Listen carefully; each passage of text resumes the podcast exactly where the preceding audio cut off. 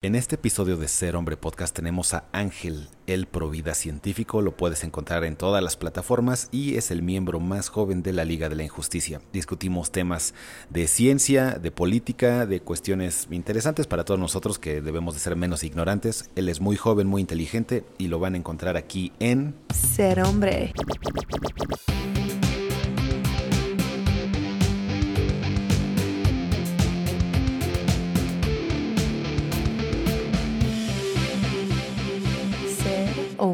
Bienvenidos a Ser Hombre Podcast en el que tenemos el sol atrás, pero principalmente este es un audio que se va a ir a, Spotify y a Apple Podcast y a todas las plataformas.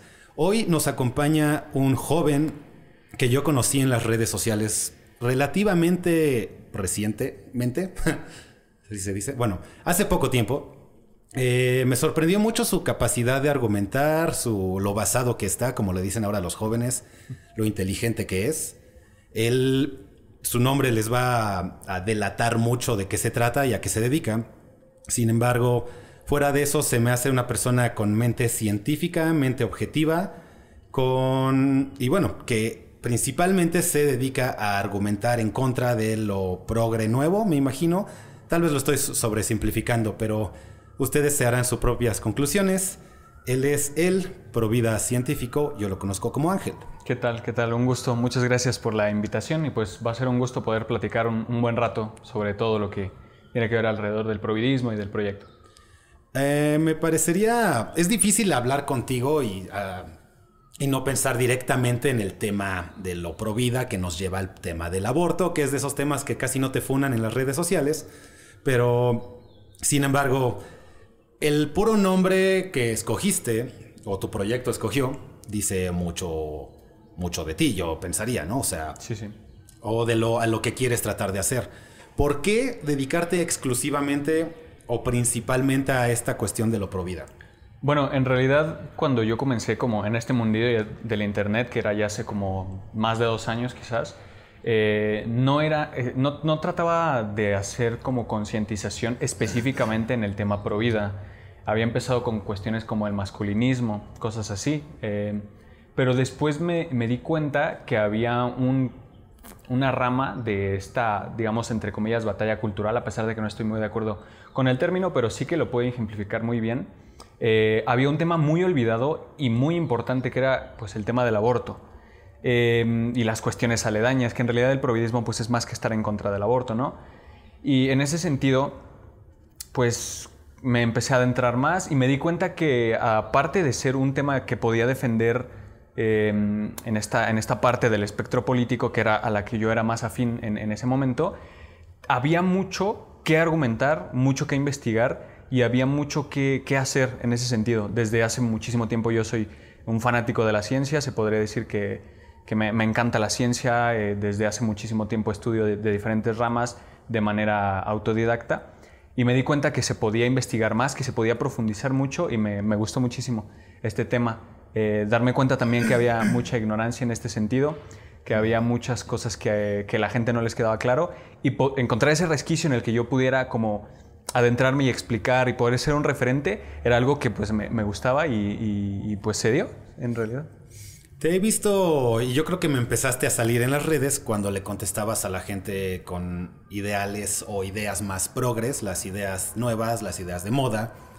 Y, y por allá hasta en el chat nos estaban diciendo antiderechos, ¿no? Sí. Y es, es curioso que es, es una manera muy tonta o muy fácil de simplificar lo que uno hace o la posición de una persona cuestionar algunas cosas no te hace antiderechos, porque bueno, la cantidad de derechos que hay son, hasta nos tardaríamos 10 horas enumerándolos nada más. Cuestionar tal vez 4 o 10, uno no te hace antiderechos, pero bueno, algunas personas tienen esa posición política y también la manera simplista de catalogarte, de bueno, tú eres una persona antiderechos. ¿Tú qué opinas de ese pedo? Bueno, he, escuchado más la palabra antiderechos precisamente para referirse a los pro vida. Pasa que ya después como que se relaciona esta idea del ser pro vida con el conservadurismo. Y un conservador, seguramente en la cabecita de estas personas, tiene que tener absolutamente todas las ideas eh, juntas, ¿no? O sea, no pueden disentir en absolutamente nada. Todos son iguales, están, son homofóbicos y son transfóbicos y son todo este tipo de cosas, ¿no?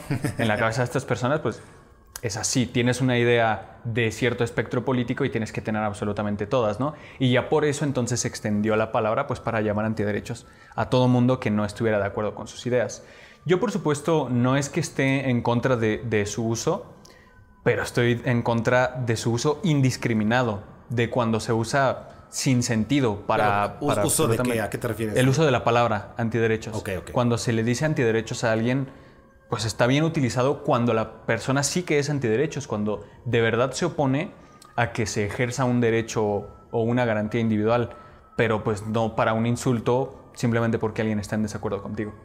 Sí, bueno, mira, yo te diría ahí que efectivamente ya nada más decirnos antiderechos y irte caminando con tu sándwich es como, bueno, fe- felicidades por ti. Eh, no sé hasta qué punto uno con lo que hace en, en redes sociales y eso apoya más derechos. Y yo soy abogado, por cierto, mucha gente no lo sabe, pero una de las cuestiones que tiene la cuest- el problema del aborto, la discusión del aborto, que voy a adelantarnos, voy a hacer un spoiler. No creo que vayamos a resolver este pedo en esta conversación, ¿no? O sea, querer pensar que nosotros tenemos todas las respuestas y como el meme ese de panel de hombres blancos discutiendo Sí, sobre sobre derechos de mujeres, que es como cagado. Pues, sin embargo, eh, a lo que quiero llegar con lo que soy abogado es que como- cuando hablamos de derechos hay niveles de derechos. Es una, es una discusión que incluso se puso fuerte que tuve con una chica en la que básicamente le decía, es que hay derechos que valen más que otros. Y hay una jerarquía de derechos. Entonces empezamos como tal vez el reglamento de tránsito, por decir algo, que todos se puedan relacionar. Ese es un algo que tiene menos nivel que la Constitución. Eso creo que cualquier persona lo puede comprender básicamente, ¿no? Por ahí en medio hay leyes eh, locales, leyes federales, leyes generales, que no es lo mismo. Este, el, hay, el punto es que hay niveles, güey. Eso es lo que quiero llegar. Pero encima de eso hay una cuestión de principios generales de derecho que se ponen todavía sobre la Constitución, podríamos decir. Un principio general es proteger la vida. Es- va a ir mucho con lo que a lo que te Sí, dedicas tema, tú. ¿no? Y podríamos decir que eso va sobre los derechos eh, secundarios, tal vez de reproducción. Es decir, que aquí es donde entra este tema inmediatamente. Si yo te digo, ¿qué es más importante? Si ponemos derechos en la mesa, así como para jugar eh, un, un juego de mesa de derechos, ¿cuál es más importante? Tú tienes una ficha que es tu vida. Tienes una ficha que te dice cuánto, qué tan poco o qué tan mucho te puedes reproducir. Digo, cualquier... Y, te voy a quitar cualquiera de las dos fichas. Vamos eh, en este juego. Si te voy a quitar o a restringir incluso una de las dos fichas. ¿Cuál pensarías tú que te puedo quitar y te deja seguir jugando y cuál no te puedo quitar y, y, bueno, y puedes seguir jugando o no? Sí, sí. Sí, bueno, en realidad pues lo, explicas muy bien, ¿no? Lo que tal vez no, yo no diría jerarquía, porque como dices, pues sí hay un problema en ese sentido, ¿no? Hay como una controversia, una discusión entre, hay derechos más importantes que otros, hay una jerarquía de derechos. Eh, entonces, pues para evitar controversias, pues es muchísimo más sencillo incluso irse a la ponderación de derechos, ¿no? O sea, ¿cuál es el derecho que de, de manera temporal te podrían recortar para que no sería una coerción total del derecho? El derecho a la vida no se puede recortar de manera temporal. No es como que te quito la vida y posterior te la regreso, ¿no? Sin embargo, en la cuestión del aborto sí se puede aplicar una ponderación de derechos en este sentido, porque el- el- la norma que favorece a, a ambos individuos en, en la operación es la de recortar de manera temporal de- el derecho de autonomía corporal de la madre, que este sí posteriormente al nacimiento ya entonces sí se puede recuperar porque ya sí tendría autonomía posterior al nacimiento. Sin embargo, pues como decía, al revés, no se puede recortar la vida del, del naciturus o del no nacido. No se puede recortar para después volvérsela a otorgar. Y ese es el problema. Cuando se hace el, ejercicio de ponderación de derechos, tiene que primar la norma más favorable perdón, al individuo o en este caso a ambos individuos. Claro, y, y bueno, aquí alguien podría argumentar, eh, ¿por qué en tu juego este de mesa le tienes que quitar la ficha a uno? Y bueno, yo te ahí diría, no es que le quieras quitar o no tanto los derechos reproductivos como el derecho a la vida algo, pero lo que quiero es que entienda la gente que sí hay una jerarquía de derechos y uno, uno principal, bueno, yo creo que el principal es, el, es proteger la vida y es lo que se dedican las leyes. No te va a hacer una ley que atente contra la vida y eso es básico, está en todo el sistema legal. Y esto entra directamente en esta discusión que lleva años y no se va a acabar hoy, obviamente, pero esta discusión de es que, o sea, si es un individuo o no es un individuo. Aparte, ¿qué derecho tiene más ah, importancia, la vida o, el, o la decisión reproductiva? Eh, ahí entra un pedo bastante complejo y también parte de la discusión legal es esto de Sí. si tiene, porque no es una, vamos a entrar en temas aquí. Más, Ya- ya más vamos a ir directo ¿no? a la mamá del aborto, desgraciadamente. Una cosa es si es vida o no, que es la cuestión científica, biológica, eh, lo que diría un doctor incluso, cualquier persona que se dedica a la biología. Y otra cosa es la cuestión legal. Lo que se discute es si es persona, si es objeto, persona, objeto de derechos y obligaciones. ¿Hasta qué momento te vuelves esa persona? No tan diferente a cómo te haces ah, adulto, si ya adquieres estas obligaciones y derechos de adulto como votar, como tomar alcohol, como incluso eh, portar un arma si, quie- si quieres. O sea, nadie dice ahí, "¿E- ¿eres persona o, eres per- o no eres persona? Incluso nadie te dice, ¿eres hombre o no eres hombre? Esas son cuestiones más Sí, sí. sociales, digamos. Lo que legalmente se dice, ok, ya tiene capacidad legal Ya, ¿De entonces- adulto o no? Eso es lo que pasa a los 18. La cuestión del bebé o del embrión o de las células, el feto, es en qué momento se convierte en, en objeto de, de derecho. Última, siempre fue desde la concepción, Sí. por base, en base a, con base en, a este pedo de la, de la vida, o sea, de- del derecho a la vida. ¿Desde cuándo tienes tus derechos como individuo? Pues desde la concepción. Eso siempre fue, por lo mismo que expliqué ahorita legalmente. Últimamente se metió, no, y tú sabrás las fechas de cuando ya se empezó a legalizar el, el aborto de manera Dependiendo de, mundial y bueno, Sí, sí, sí. obviamente no, es, no fue al mismo tiempo, pero ahí, ahí mi punto es, hasta ahorita ya se cuestionó y se- ese fue como el truco legal, vamos a decirle, el truco de, pues ya, ya se puede legalizar el aborto porque ya no es persona hasta la doceava semana. Pero eso es algo que metimos en la ley, no en la cuestión biológica o En la, en científica. la ¿no? evidencia empírica, ¿no? Sí, sí, sí.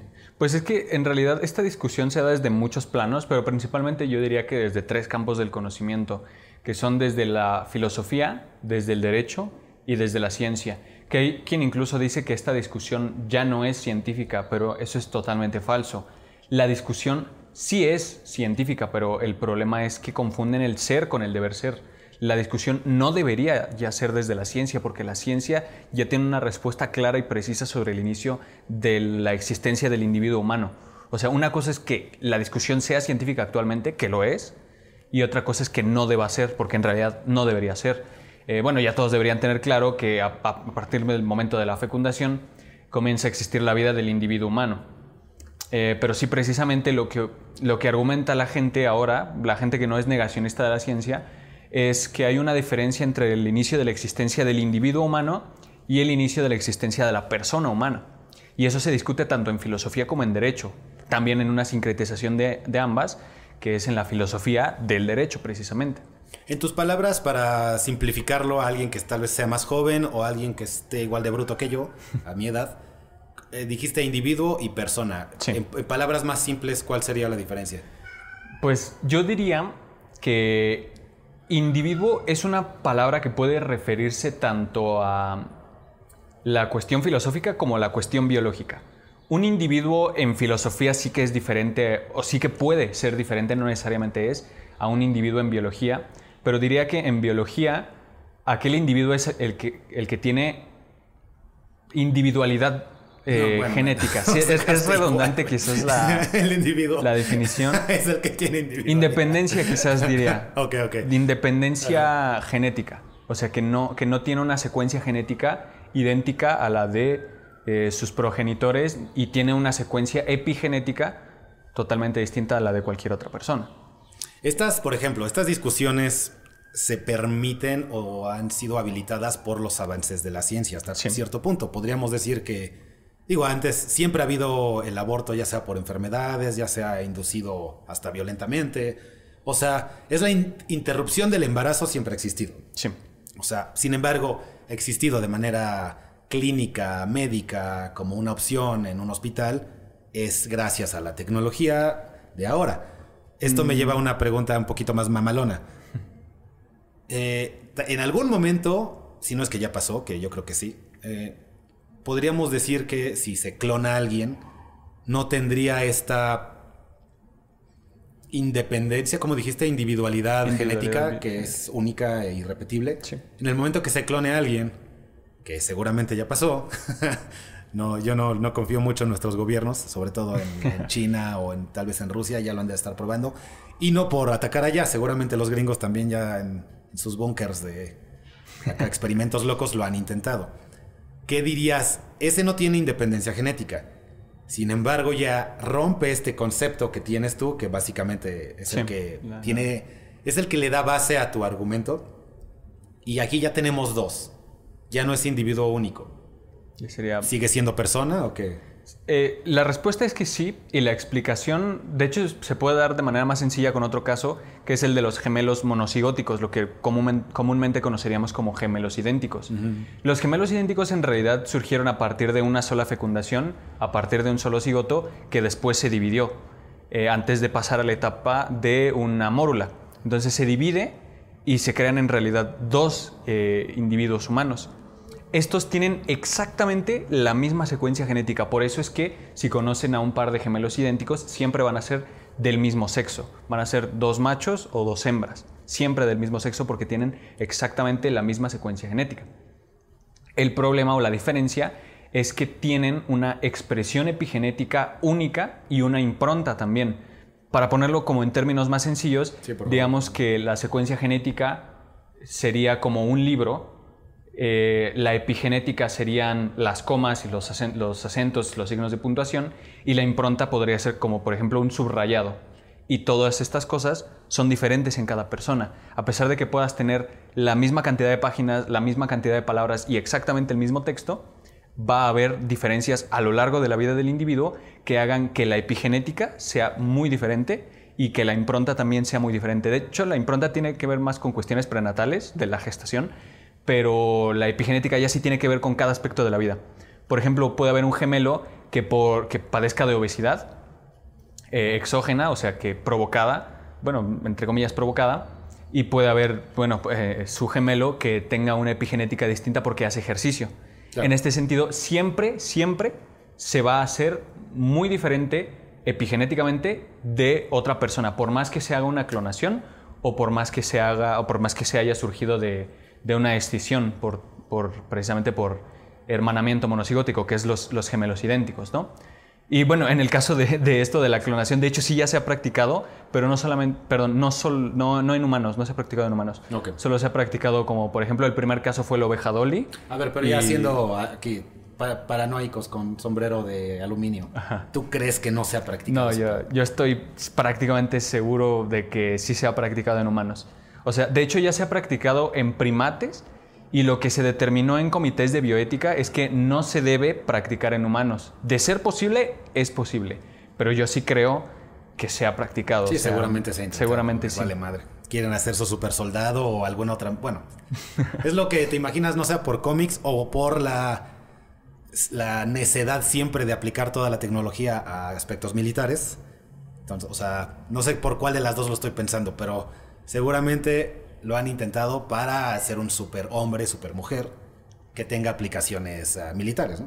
Yo la verdad no estoy seguro de, en ese sentido, pero sí que estoy prácticamente seguro de que se ha intentado, por lo menos. Si no se ha logrado con éxito, por lo menos se ha intentado en humanos. Porque muchas veces, o sea, es importante la bioética, pero muchas veces no se regula de manera correcta. Entonces, pues sí, sobre todo en países, como dices, asiáticos o europeos, que tienen como más libertinaje en este sentido, pues yo sí creo que lo hayan llegado a intentar. Pero bueno, ni siquiera tan lejos. eh, te digo que no es como si fueran puritanos los, americanos, Los americanos. incluso los ingleses o u otros países. Seguramente lo han. Sí, sí.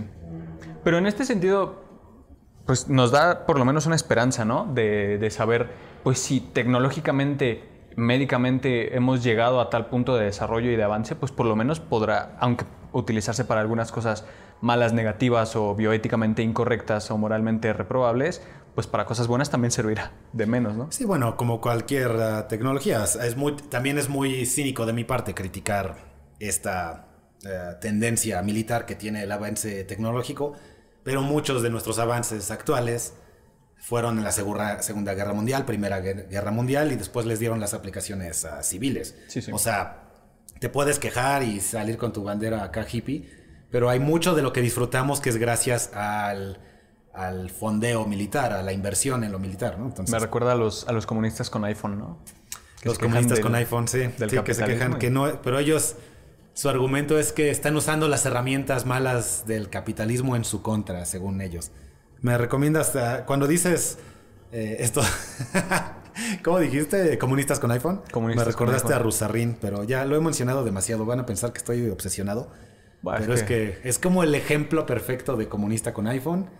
Que siempre está mame y mame del que el capitalismo es malo y después cómprenme mis tazas. Que por cierto, señores, me recuerda al capitalismo bueno. Estamos ah, lanzando las membresías de Ser Hombre eh, para apoyar el canal, apoyar este proyecto. Saben que hemos estado muy a la merced de, de las cuestiones de otras plataformas, sobre todo TikTok. Es la más importante que tenemos.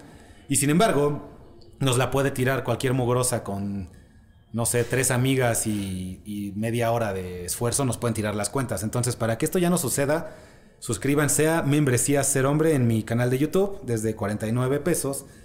Tienen beneficios, apoyan el canal, eh, pero, y bueno, ambos, creo, quiero pensar que ambos ganamos. Entonces, hablando del capitalismo rampante, destructor y. ¿Cómo, cómo se dice? Capitalismo. No es rampante, es otra madre. Es. ah, bueno, es culero, pues. Este, hablando de esas cuestiones, entren a las membresías y únanse. La acabamos de lanzar ayer. Y gracias a Manuel y gracias a Alexis por haberse suscrito hoy. Y seguimos con eso. Entonces, Ah, es- nos, el- desviamos un poquito con. ¿Qué decías? Con eso de, de que cualquier persona te puede tirar la cuenta, sí es verdad, yo soy la persona indicada para, para atestiguar eso, ¿no? ¿Cuántas Para- veces te han tirado la cuenta? No, pues yo soy la persona que le ha tirado ya dos cuentas, una con 20 mil seguidores, otra con 50 mil. Pero sí, Así sí, es. sí. Cualquier persona que no le caigas bien te puede destruir la cuenta y años de trabajo. Cada quien lo maneja diferente. Nadie nos obliga a, a dedicarnos a este pedo de las redes sociales, pero sí es muy delicado. Entonces, no hay mejor manera que votar que con su cartera y con tu dinero. O sea, y eso aplica para todo, ¿eh? Si algo te caga, no lo compres.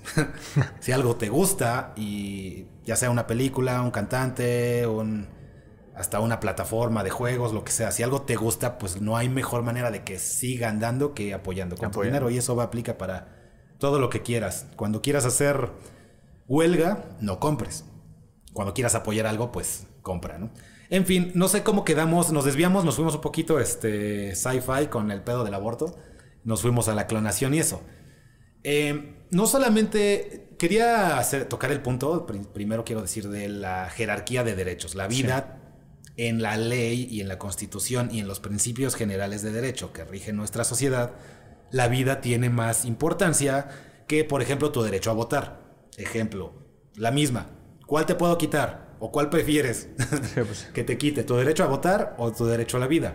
Ni si- y si creen que es como una especie de ejercicio mental estúpido, pues métete, a- vete a un estado donde la pena de muerte esté permitida.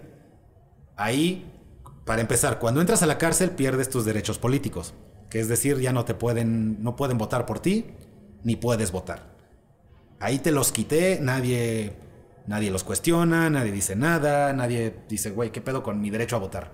Sin embargo, si se pelea el derecho a la vida, ¿puedo eliminar a todos los criminales? Sabemos que no. No te voy a, si estás en la cárcel por robarte 10 mil pesos, no te voy a quitar la vida. Sí te voy a quitar el derecho a votar. Sí, sí. Y ahí, porque es clara, ahí pueden verlo ah, de manera aplicada, que cómo te, cómo ah, escogimos entre derechos que valen más que otros, el de la vida y el de votar. Pero bueno, eh, fuera de eso, si quisiera, no quieran pensar que soy el señor antiderechos completamente, quisiera mencionarles también, o al menos a ti, no es tan simple. Las sociedades más avanzadas, las sociedades, los países más ricos, donde hay más índices de felicidad, de estabilidad económica, son todos aquellos donde el aborto está permitido. Entonces, te repito, esta conversación no va a llegar a resolver los problemas del mundo. Aquí es donde tenemos que ponderar si esos son los indicadores que tenemos en todo el mundo, al menos los datos que hay. Esos países que tienen este derecho permitido tienen mejor calidad de vida para todos, tanto hombres como mujeres. Sí. Eh, ¿Qué opinas de eso? Bueno, en principio diría que es parcialmente verdad. Em, hay algunos que, que, sí es verdad, que sí aplica. Hay algunos países nórdicos en donde no aplica la norma. Eh, por ejemplo, Estados Unidos acaba de revocar el, el Roe versus Wade con el, en el caso este de Dobbs versus Jackson, de que reforma la decimocuarta enmienda, el derecho a la privacidad, que no incluye el derecho al aborto ni, ni nada de esto. Eh, entonces, además de esas excepciones, diría que no, es, no hay una correlación. Para que algo tenga que ver con otra cosa, tiene que haber una correlación. Y además, tiene que demostrarse una causalidad. Es decir, que la despenalización del aborto, la legalización o el permitirlo simplemente, como la inimputabilidad en México, por ejemplo, uh -huh. eh, mejore la calidad de vida. Eso tendría que ser una afirmación que esté ligada con evidencia. Y a día de hoy no conozco a nadie que me haya presentado un argumento de decir eh, legalizar el aborto mejora la calidad de vida porque X, por tal mecanismo o por tal funcionamiento. No sé si legalizar el aborto per se, como nada más ese derecho, por decirlo así, sino básicamente el dato base, y ya tú me podrás refutar. Entre más derechos se le otorguen a la mujer, más feliz es el país, más avanzado, más próspero, más Producto Interno Bruto, que puede estar ligado a, la, a, que se les permite o se les impulsa a trabajar, puede estar ligado a que precisamente no tienen que quedarse embarazadas y pueden continuar trabajando, pueden... Es la cuestión básicamente de la opción, de la pro-decisión, la pro-choice, sí. que es entre más opciones tienes, más feliz eres, ¿no? Sí, bueno, eh, no, no, estoy como muy, muy claro en ese sentido. Yo, por ejemplo, soy ius naturalista. Yo creo que los derechos son naturales, son inherentes a la persona y que ahora mismo están reconocidos, por lo menos en mi país, todos los que deberían reconocerse. Eh, ya después entraremos quizás en, en derechos de, de, más generaciones, de cuarta generación, pero eh, no, no diría que es tal que si otorgas más derechos o más libertades, mucho mejor, o sea, mientras más mejor porque podríamos llegar a un punto de libertinaje. Y precisamente de, pues plantearía la cuestión de, ¿estás otorgando más derechos a la mujer, como por ejemplo el derecho a la derechos sexuales y reproductivos o derecho de autonomía, a costa de qué? De recortar derechos a otros individuos, ¿no? En este sentido, pues no me parece un ejercicio justo. Porque pues si estamos hablando de mientras más derechos mejor, pues sí, pero más derechos para quién y a costa de qué. Sí, y aquí es donde entra esta vamos a decirle, apuesta o esta decisión de que, como repito, lo voy a decir 10 veces en este podcast, no vamos a resolverlo aquí.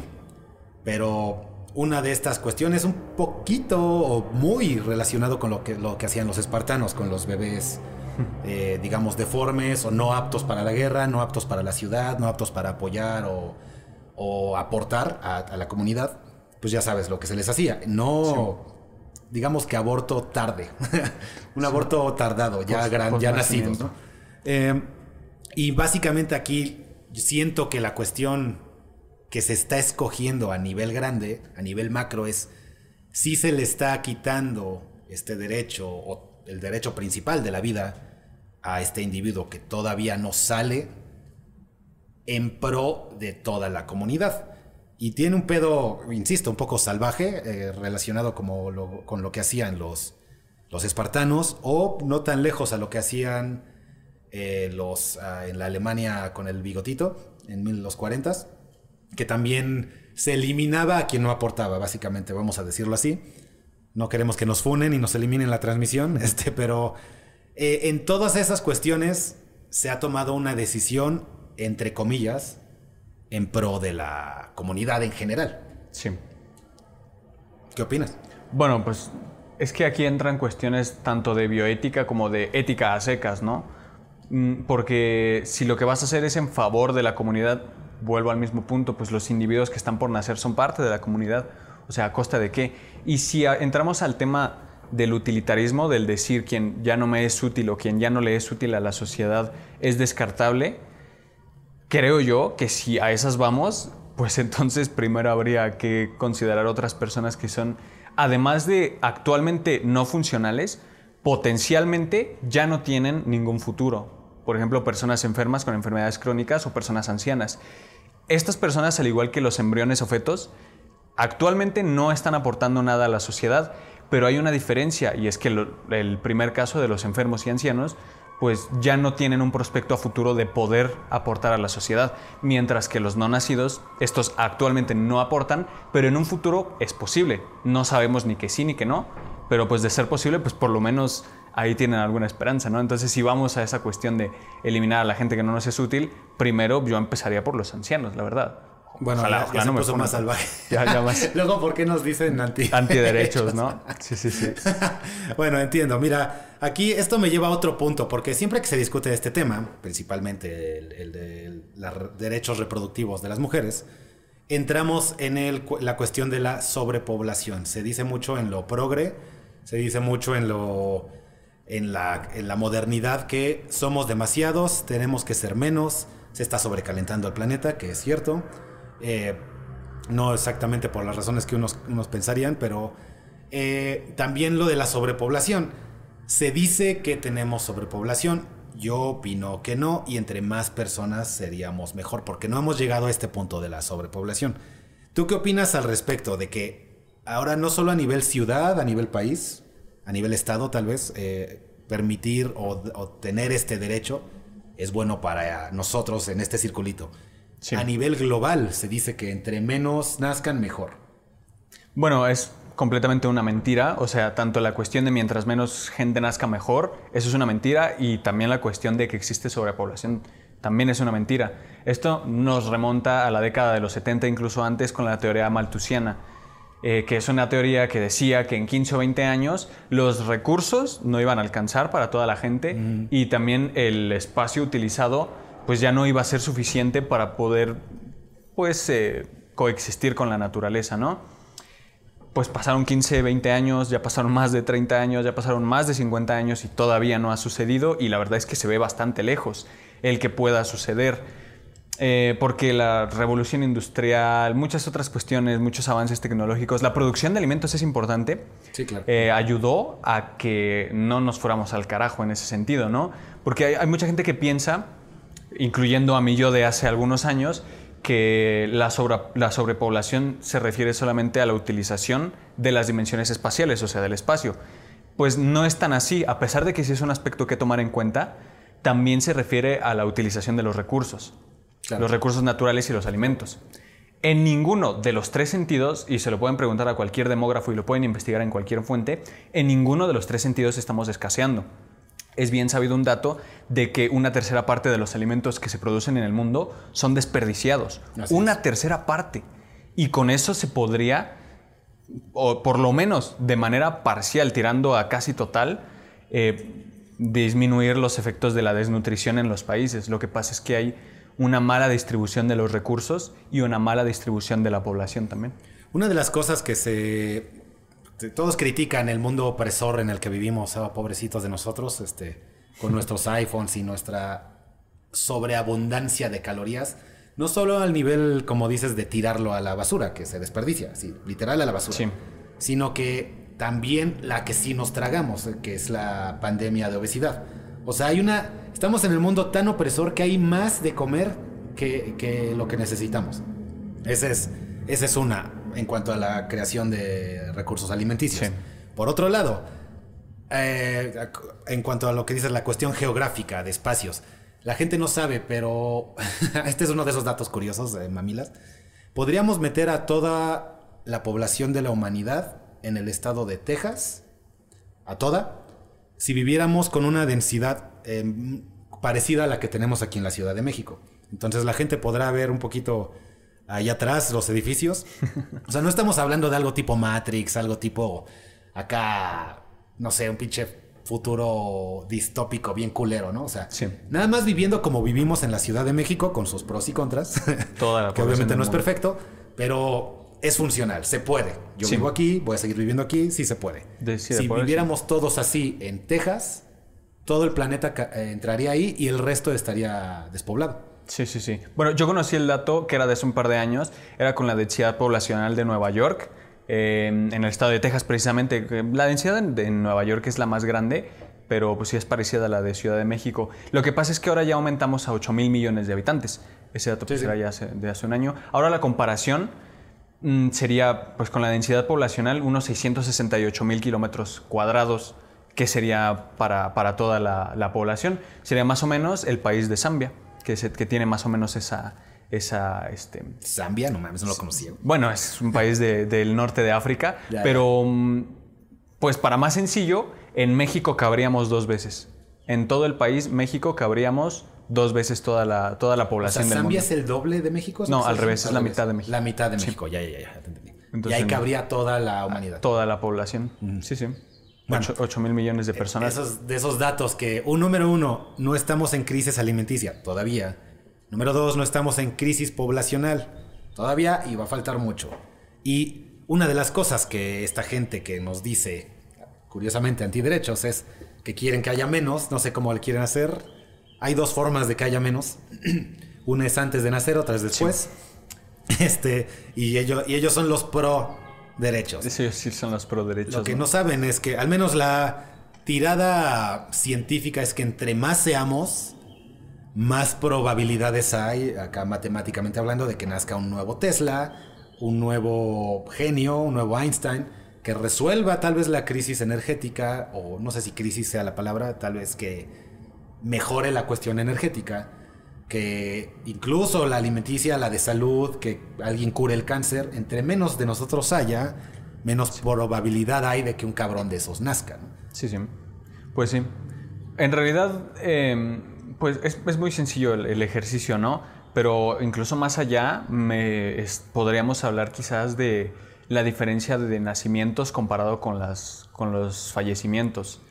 Eh, la tasa de mortalidad en algunos países ha ido a la alza, incluso por suicidios también, que es un problema eh, que tiene etiqueta masculina, y los nacimientos han sido muy pocos por cuestiones tanto de anticoncepción como de miedo a la gente de tener hijos. La gente en Europa sobre todo ya no quiere tener hijos y ese, ese es un problema porque hay algo que se llama pirámide poblacional.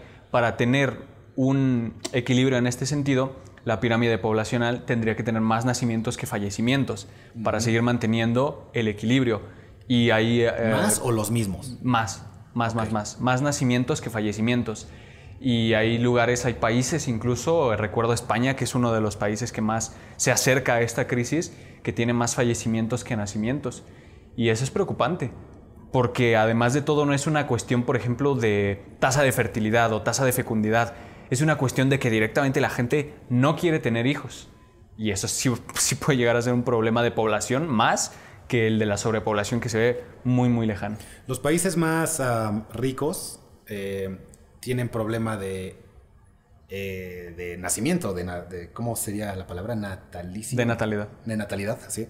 Eh, son los que te piden, vente a este país y te vamos a dar lana, entre más hijos tengas aquí con nuestra nacionalidad, te vamos a dar apoyos. Están tratando de que nazca más gente. Precisamente hay una nueva... Y digo, es, es una cuestión cultural, yo creo. Es una nueva ola de... Yo soy más importante que, la, que los bebés o la siguiente generación. Yo no quiero tener hijos, son una responsabilidad. La cuestión de la arcaica, tal vez bien o mal, del, del legado de tu apellido, de la familia, de tu clan, como le quieras decir, eh, ya perdió importancia. Ya ahorita es, ay, pues mi apellido me vale madre, incluso mis papás me valen madre y odio a mi familia, ya sabes. que Bueno, se ha perdido eso- la cohesión familiar. Aunque, por otro lado, sin esa cohesión y esa tendencia de dejar un legado, insisto, bien o mal, como lo quieras ver, gracias a eso tú y yo estamos aquí parados, ¿no? Al menos de esa tendencia de reproducirse.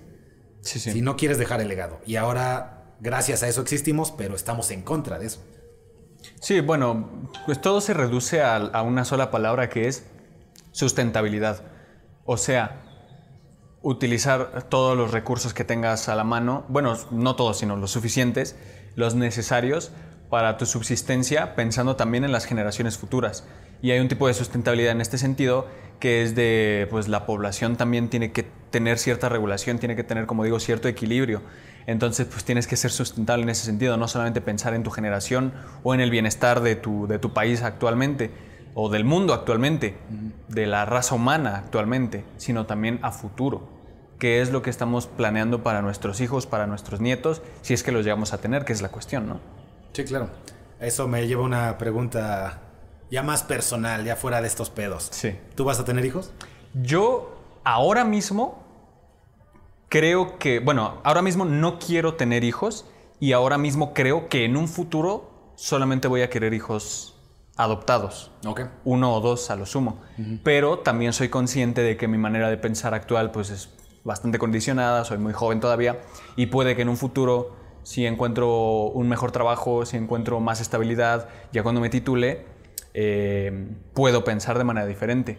Entonces, ahora mismo diría que ni ahora ni en un futuro, pero en un futuro quizás diga cosas diferentes. Sí, claro, ya puede ser. Aún- ahorita tienes la idea. Voy a ayudar a esta cuestión de los, los ah, huérfanos. Además de, bueno, tú te- tendrás tus razonamientos, yo me los estoy inventando, tú sabes bien qué pedo, ¿no? Pero tal vez conozcas a alguien con quien sí quieras, vamos a decirle animalísticamente, reproducirte o eh, románticamente formar una familia. ¿no? Eh, pero bueno, eso quién sabe, estás joven y a tu edad yo tenía unas ideas que ahora ya no tengo, entonces parte importante es tener la mente abierta a la evolución que inevitablemente vas a sufrir como Sí, Pokémon, que van a cambiar una de las cosas que tienes ahorita. Después vas a decir, ya no creo tanto en esto, ahora creo más en esto. Y es parte de seguir creciendo. Sí, sobre todo en cuestiones tan importantes como el tener hijos, ¿no? O sea, no es, no es una decisión fácil y la- no se debería tomar a la ligera, es algo que se debe planear. Y pues nada, ¿no? Hay que, hay que tener madurez para tomar esas decisiones. Así es. Me, me llamaba la atención este que, bueno, ahorita dijiste que si tienes una oportunidad ah, económica mejor, en pocas palabras. eh, yo creo que sí vas a llegar muy lejos, te me haces una persona muy inteligente, sobre todo a tu edad. Y yo creo, incluso estoy ya, estaba pensando en eso ahorita que lo mencionaste, ¿qué podrías hacer? Eh, digo, tienes un cierto following, tienes ciertas ah, posiciones, no sé si ideológicas sea la forma de decirlo, yo creo que sí. Yo creo que sí. Pero hay gente que le gustaría tenerte de su lado. Incluso hay gente que le gustaría pagar por tenerte de su lado. Entonces yo no descartaría esa posibilidad. Hay escuelas, incluso me parece que no eres religioso, me habías comentado la otra vez, a, a pesar de lo que la- muchas personas pensarían, que eres una señora católica este, cristiana, ¿no? Sí, sí. Sin embargo, eres ateo. Ateo. A veces- Aún así, hay grupos políticos, los que se quieran alinear más a, a tu posición, les gustaría tenerte de su lado. Entonces yo no descartaría ahí, ya sea una afiliación, ya sea ir incluso a ciertas universidades Pues, eh, y, y hacer un negocio B2B, que es el business to business, en vez de business to, to customer, client. Eh, hacer un negocio que sea a escuelas, a organizaciones, a partidos.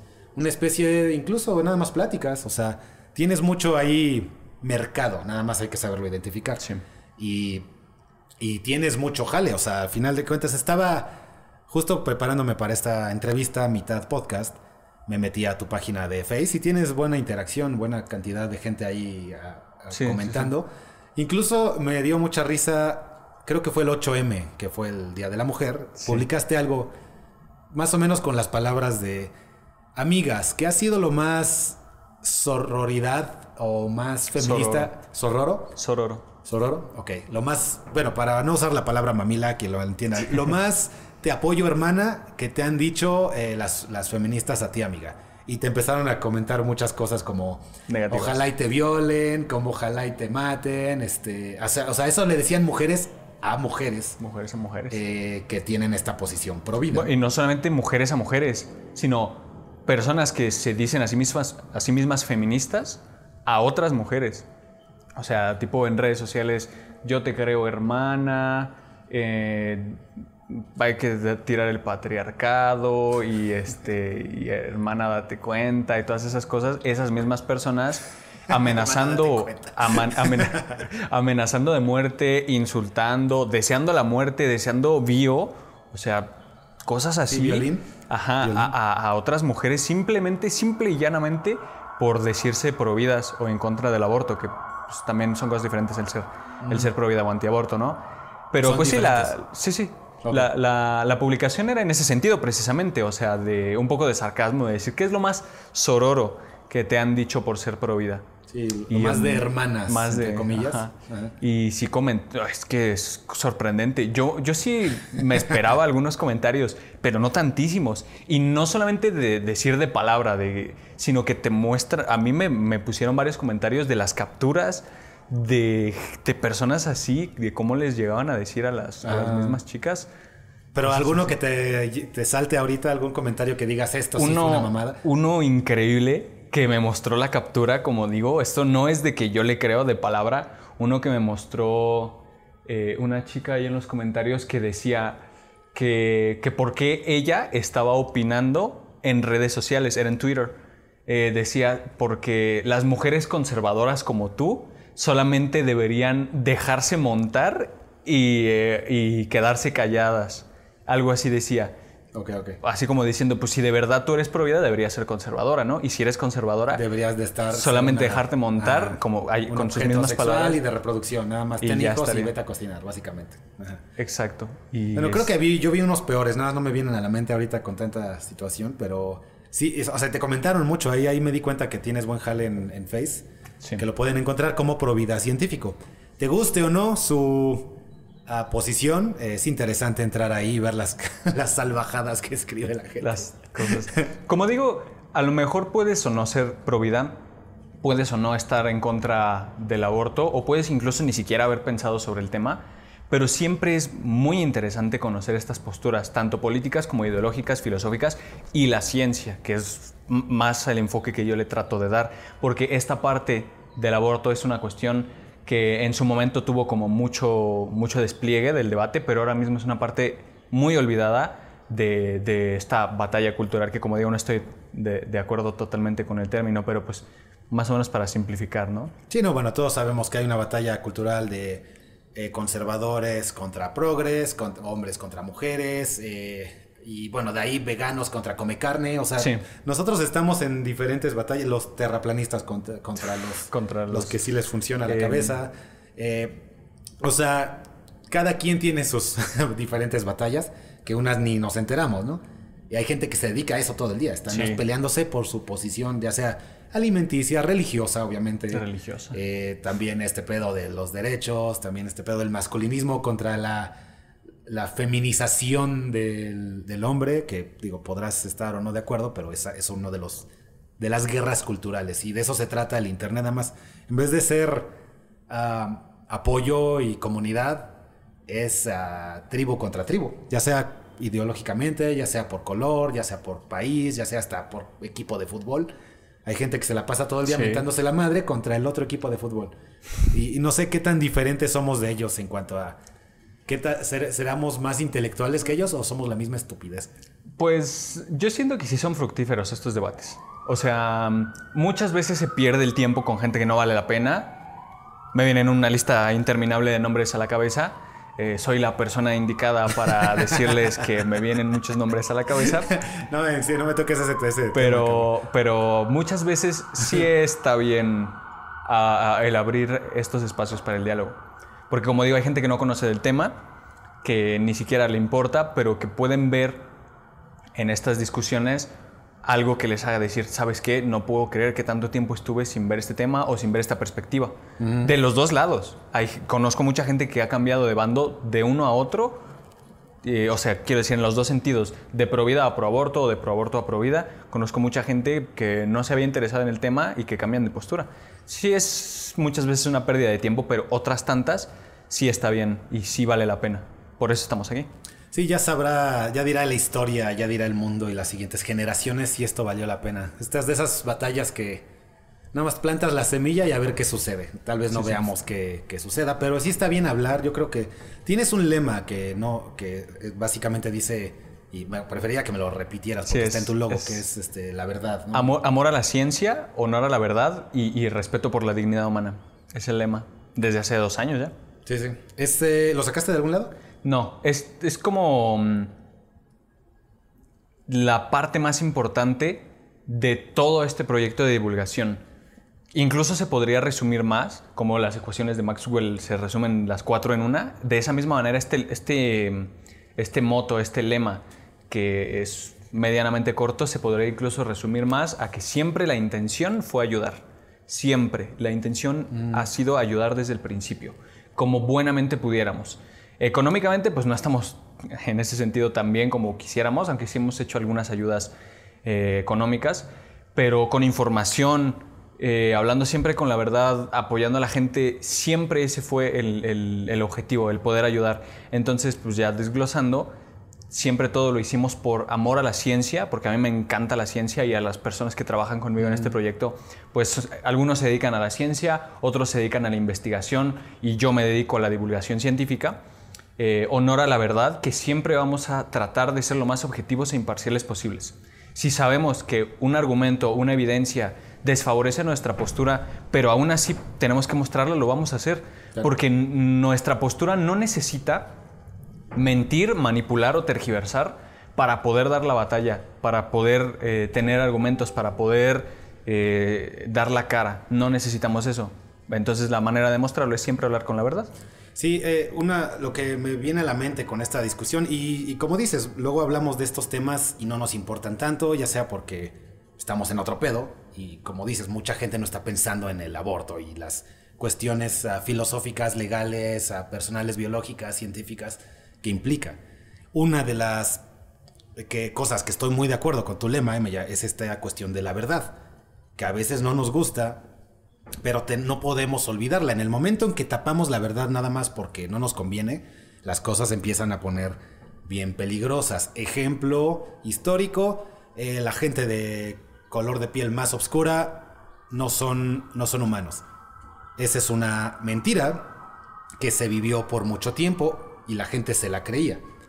Ya sabemos que no, que, somos como 99.9% y más iguales entre ellos y nosotros y entre tú y yo y entre la gente. O sea, somos más iguales que diferentes y obviamente son humanos. Sin embargo, por mucho tiempo se vivió de estos no lo son.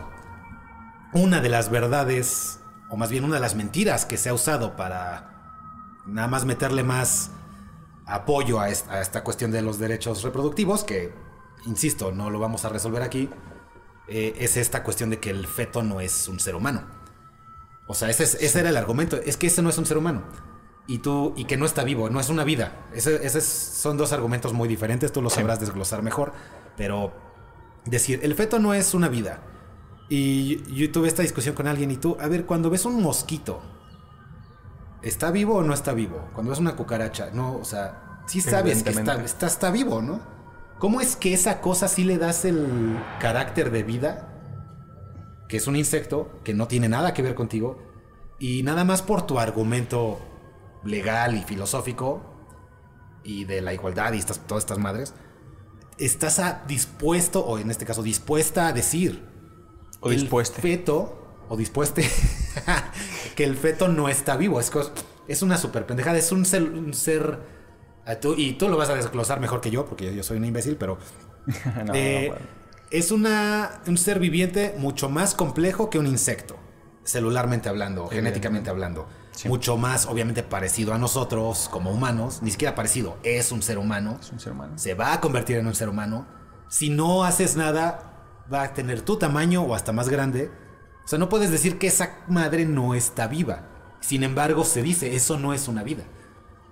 O sea, Sí, bueno, es que la, la cuestión, como digo, el problema es que la gente cree que el debate actual no es en ciencia cuando sí hay discusiones en ciencia sobre esto. Hay foros de debate en, en donde, se, eh, en donde, donde se discuten estas cuestiones científicas, cosa que no debería ser. Vida es un concepto que sí se tiene definición en ciencia y la ciencia puedes decir que son consensos, pero da igual porque pues para comunicarnos utilizamos palabras y tenemos que tener consensos. Lo que es la vida es una definición científica que no puedes refutar a menos que presentes como un, un proyecto muy grande para reformar la, la definición biológica.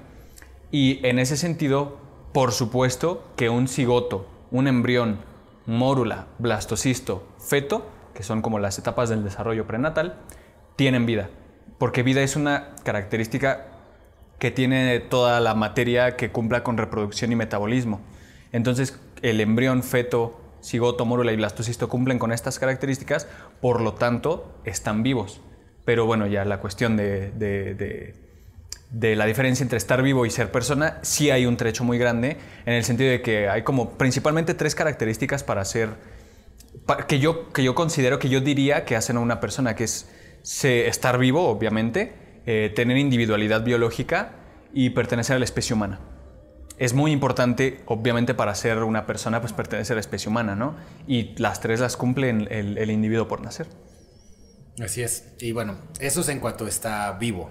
Y cuanto a si es persona, esa es la cuestión legal. Es humano. Se dice que no es un humano. No, bueno, es que también ser humano, a lo mejor podrías argumentar en el sentido de, que se ha utilizado la palabra un poco más para humanista o humanizado, pero de todos modos humano es la traducción de, de- de Homo sapiens, de decir Homo sapiens. Y Homo sapiens también tiene su definición cien- científica inamovible, inapelable, que pues es tener un cariotipo perteneciente a la especie. O sea que en la clasificación taxonómica de la biología seas un primate, mamífero, vertebrado, de género Homo y especie Homo sapiens, Sí, sí, entre sí, otras características. Entonces, pues también no va a surgir un cigoto de una especie distinta a una relación sexual entre dos Homo sapiens. Necesariamente tiene que ser un cigoto de la especie Homo sapiens, o un embrión o un feto. Para que sea humano sapiens. Homo sapiens, sí, Homo que es la- sapiens. como la, traducción de, de humano. Sí, porque est- estoy leyendo justo Sapiens. Supongo que lo has leído. Eh, no. Bueno, te va, es muy interesante, está, y está entretenido, no está de hueva.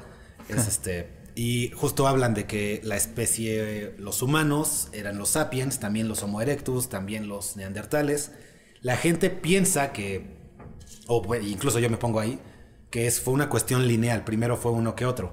Resulta que por mucho tiempo todos existíamos al mismo tiempo, o sea, los neandertales con los sapiens, con los eh, erectus, y me parece que ahí hay otra categoría, y de repente los que sobrevivieron pues, a todo este pedo fueron, fuimos nosotros, Sí, los sí. sapiens. Pero por un rato estuvimos conviviendo, básicamente, incluso se llegaron a mezclar, pero por un rato estuvimos juntos al mismo tiempo, nada más que ellos valieron verga, creo que fuimos mejores para organizarnos Sí, la, y juntarnos los sapiens, pero Sí, sí. entonces esos también son humanos, los neandertales y Eh, los erectus. mm, pues no diría humanos. Es más fácil como clasificarlos en primates. Em, reino Animalia, Filocordata, Supervertebrata, clase eh, familia, familia Hominidae, que son homínidos.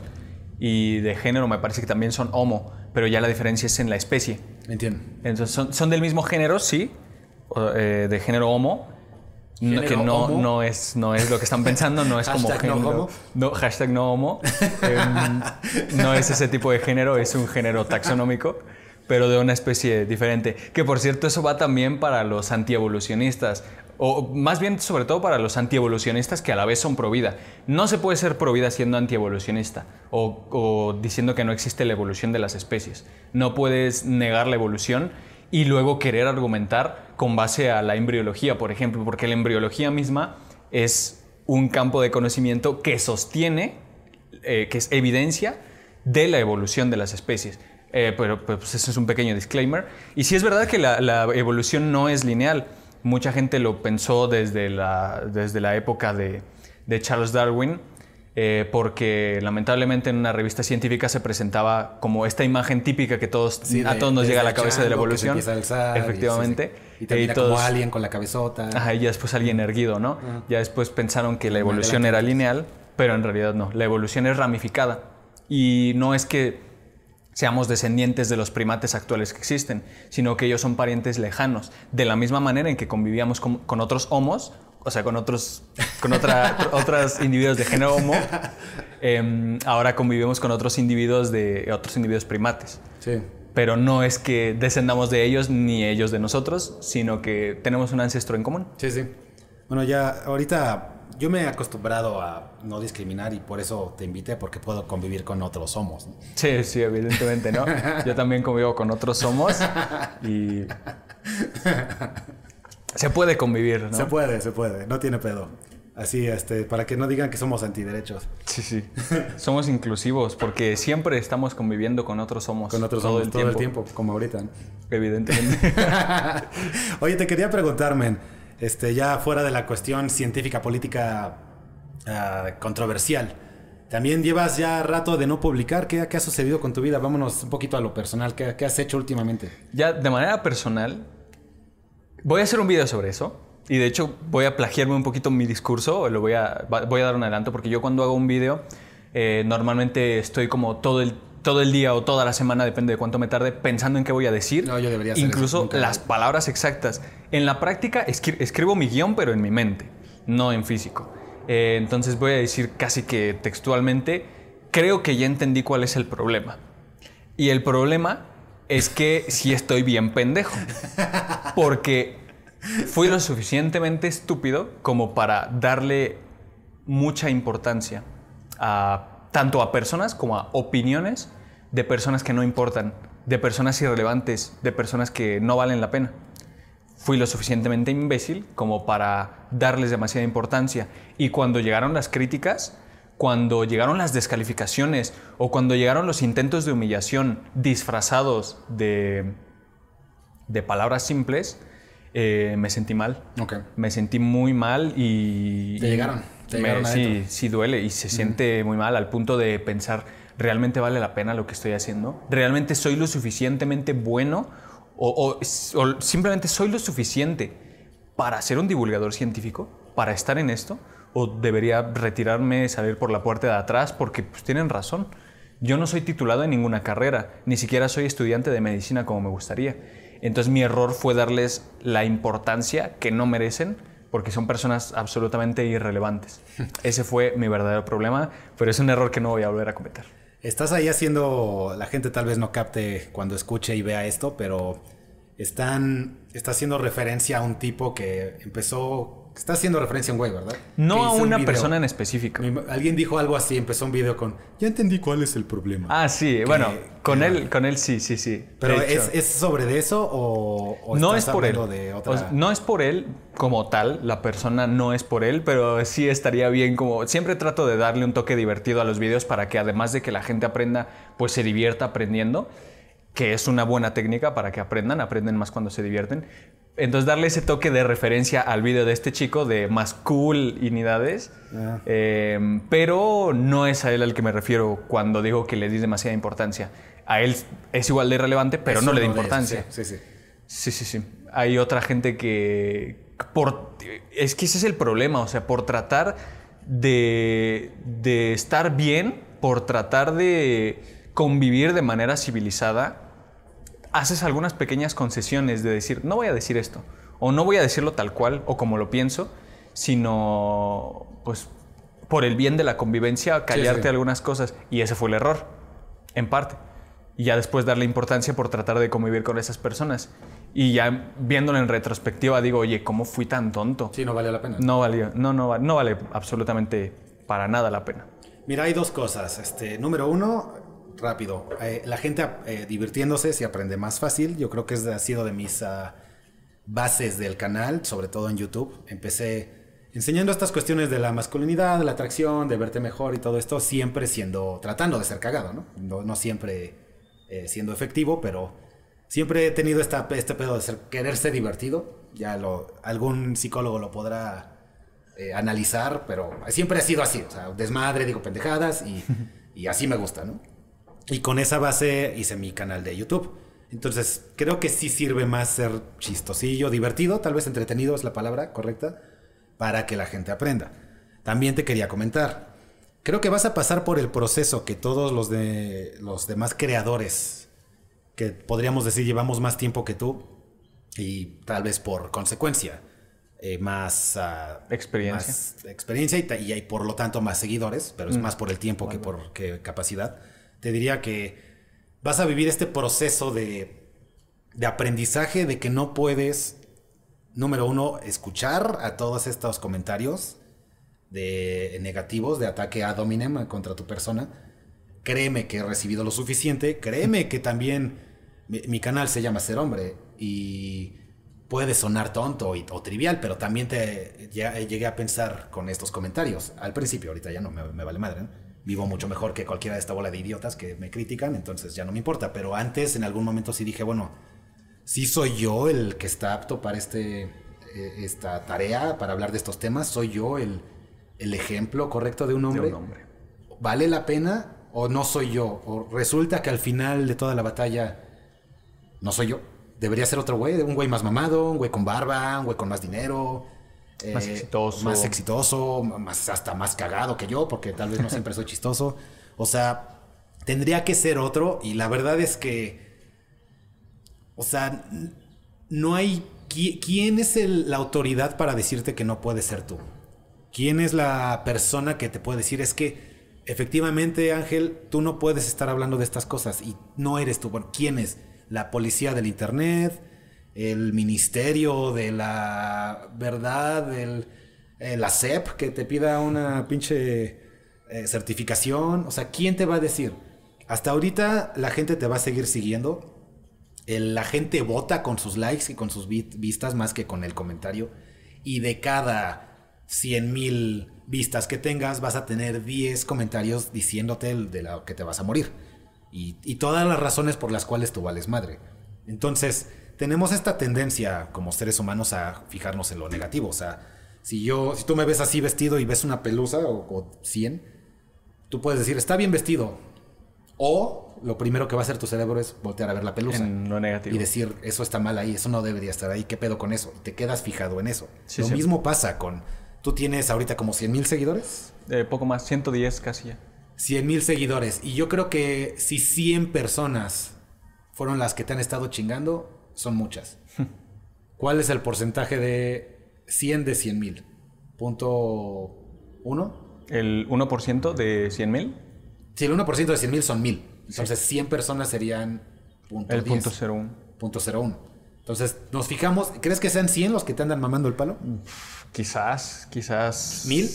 Mil a lo sumo. Ok, supongamos que son mil. Le ponemos más atención a mil que a 99 mil.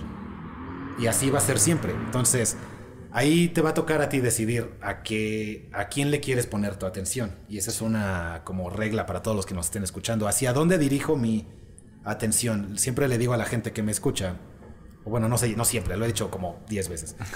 Tú tienes una banda ancha de atención, por decirlo así como en el internet, ¿no? Tú tienes esta capacidad de, de apuntar hacia qué le pones. Ahorita me la estás poniendo a mí y a las cosas que te estoy diciendo. Mientras allá abajo hay carros, hay gente mentándose la madre. Seguramente en tu Instagram y en tu Face y en tu TikTok hay de haber, ya hubo 10 comentarios de que vales madre. Sin embargo, me estás poniendo la atención ahorita a mí. Si tú le pones atención a eso, te pierdes de un chingo de posibilidades y de las cosas reales positivas que hay en el mundo. Esto no lo digo como una especie de mensaje hippie de piensa en lo positivo, sino de todo lo que hay, tienes, tienes y tenemos esta tendencia de ver lo que está mal. Si aquí es, vemos unas chispas saliendo de un foco, es. ¿Qué pedo, Sí. no? Aunque hay otros 20 focos funcionando bien, siempre vamos a ver qué pedo hay. Y del mismo modo en los comentarios, te vas a fijar y te vas a poner siempre a ponerle atención a esta bola de pendejos. Se crea una situación de tolerancia como al chile o como al alcohol o como al cigarro o incluso a las drogas, de que la primera vez que recibes esto es mucho más fuerte que la décima vez o la milésima vez. Creamos tolerancia a todos estos ah, inputs o cuál es la palabra, este, estímulos Sí, sí. eh, tú vas a crear tolerancia a esto. Y la segunda vez que te llegue la lluvia de odio, ya te va a valer un poquito más madre. Sí. Entonces, está bien que hayas parado. O sea, entiendo por qué, pero no dejes que te detengan. No, para Son un chingo de gente. Tú estás en modo proactivo publicando. O sea, provocando a que la gente aprenda o sienta o algo le pase en sus vidas. Tú lo estás haciendo. Y de repente el menos del 1% te va a empezar a mamar el palo. ¿A cuál le vamos a poner atención? Pues sí, eso sí. Eso sí que, sí que es verdad. Pero bueno, en realidad, a ver, mm, como, como, tú mismo lo dices, ¿no? O sea, la experiencia te va forjando y poco a poco pues va... De, de por sí, la, o sea, yo creo, a mi consideración personal, que fue la primera y única vez que me pasa, porque pues ya voy a aprender a no darle importancia a gente que realmente pues no importa o no vale la pena, ¿no? Pero con la cuestión de las funas, que ya es algo un tema delicadillo, porque Sí, sí. ahora mismo está muy, muy de moda cancelar a cualquier persona simplemente porque no te gusta, sobre todo de ese lado. Sí, claro. Eh, creo que la funa, la mayoría de veces, es proporcional a la cantidad de apoyo que tienes. O sea, mm, no como que por 10 que te quieran, 10 te van a odiar, sino que mientras más gente te quiera, más la proporción de gente que te odia va a crecer también. En ese sentido, por ejemplo, yo personalmente no creo que pudiera como tomar de manera muy sencilla una funa tipo la que le cayó al Temach. Porque es funa de miles de personas, si no millones, ¿no? Mira, te, Entonces- te interrumpiría. Hay quien podría hacer el argumento que no aguantarían que te quiten 10 mil seguidores, que cuestan un chingo de trabajo. Sí. Los primeros mil cuestan un putero. Los primeros 10 mil cuestan un putero. Y hay quien te diría, güey, si eso me costó un huevo y me lo quitan, me, me, dep- me deprimo. Sí. Y tú ahorita tienes 100 mil. Y, y te, te insisto, alguien, alguien te podría hacer el argumento. Pues lo que ya te pasó a ti estuvo bien cabrón y aquí sigues, ¿no? Sí, sí, sí, sí. Sí me, sí me llegué como a tipo micro deprimir la primera vez. ¿Micro deprimir o Mi- deprimir? deprimir? No, no, no tanto así. No tanto como depresión, porque la depresión es un trastorno clínico. Pero, bueno, puede ser un trastorno clínico. Pero sí me puse muy triste. La primera vez, no tanto, pero la segunda ya sí había llegado a una cantidad considerable, que son como 50 mil. Y si dices, oye, 50 mil ya sí es difícil llegar. Y no, no, piensas en, en dejar la plataforma por lo menos, ¿no? En decir, bueno, pues ya he intentado bastante, fue mucho tiempo, no creo volver a, a lograrlo desde cero, es muy difícil y, y- y piensas en dejarlo, ¿no? Sí, sí. Pero pues ya, ya después pensando, te relajas, lo consultas con las personas que te quieren, con los miembros del equipo, eh, que son muy importantes. O sea, yo no tomo decisiones casi nunca sin su, sin su previa, si- sin Consulta. previa consulta a ellos. Y ya pensándolo, pues dices, oye, también no es para tanto, ¿no? Sí, sí. Mira, ah, yo también su- sufrí unas suspensiones y últimamente una funa de... Y pues tengo como 500 ahí. Que es mi... se- mi seguidor, la mayor cantidad de seguidores que tengo es en esta pinche plataforma. Sí.